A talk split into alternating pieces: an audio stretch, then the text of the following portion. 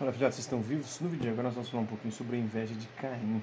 Caim era agricultor e seu irmão Abel era pastor. Ambos fizeram uma oferta a Deus. O Senhor gostou mais da oferta de Abel. Caim ficou com inveja. Deus avisou que se ele continuasse com esse sentimento, o pecado estava bem perto, esperando para dominar. Um do outro, Caim acabou matando Abel.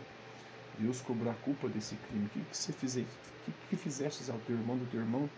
Caim finge que não tem nada com isso. Por acaso eu sou guarda, meu irmão? Mas Deus não aceita essa fuga da responsabilidade. O sangue do teu irmão clama por mim desde a terra. Caim é amaldiçoado e expulso do lugar. Mas Deus não quer que essa primeira violência sirva de desculpa para outras. Coloca um sinal na testa de Caim para avisar que ninguém está autorizado a matá-lo para vingar a morte de Abel. Caim foi para o leste e fundou uma cidade. Está lá no livro de Gênesis capítulo 4, versículos 1 a 17.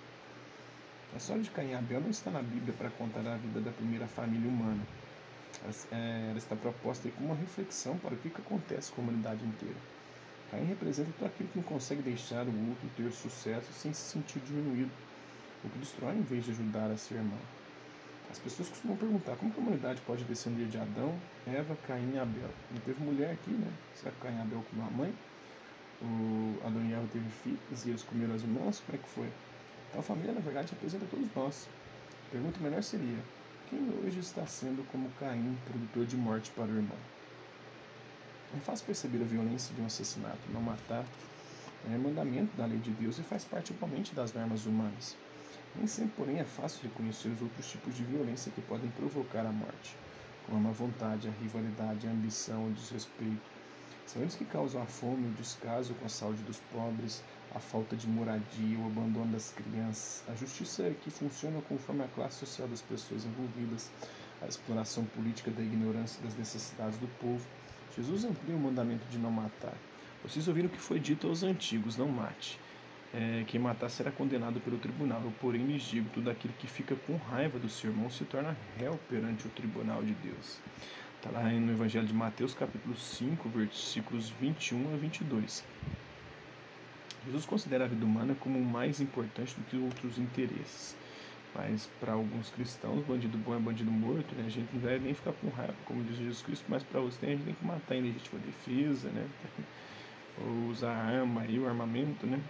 Respondeu assim quem pretendia impedir-o de curar um doente no sábado, que era o dia no qual não se podia fazer trabalho algum.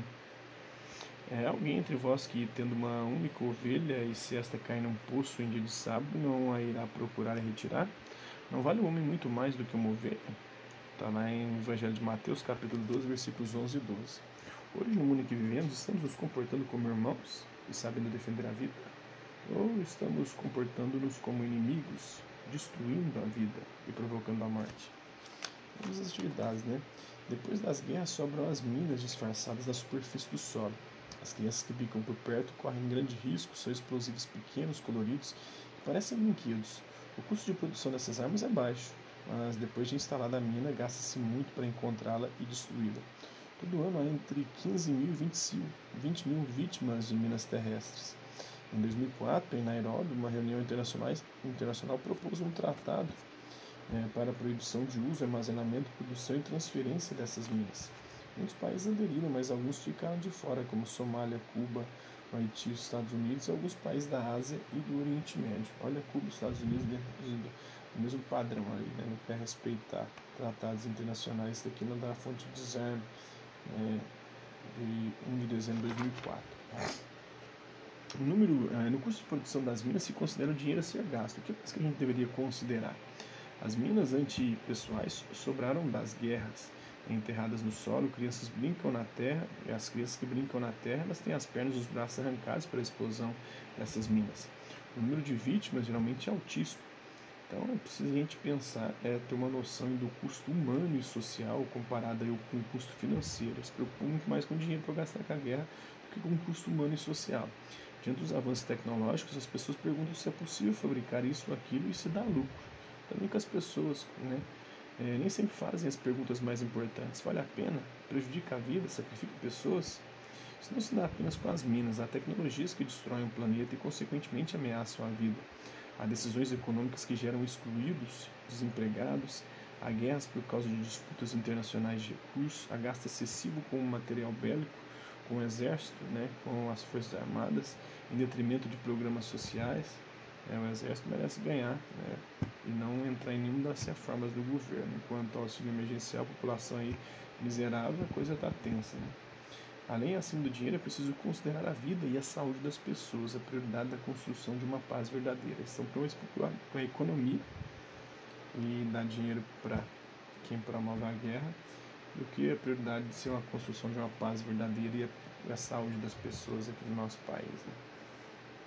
Que outros riscos corre o ser humano quando interesses políticos e econômicos ignoram os direitos das pessoas? O ser humano corre o risco de ser tratado como coisa descartável, de ser vítima de violência, né?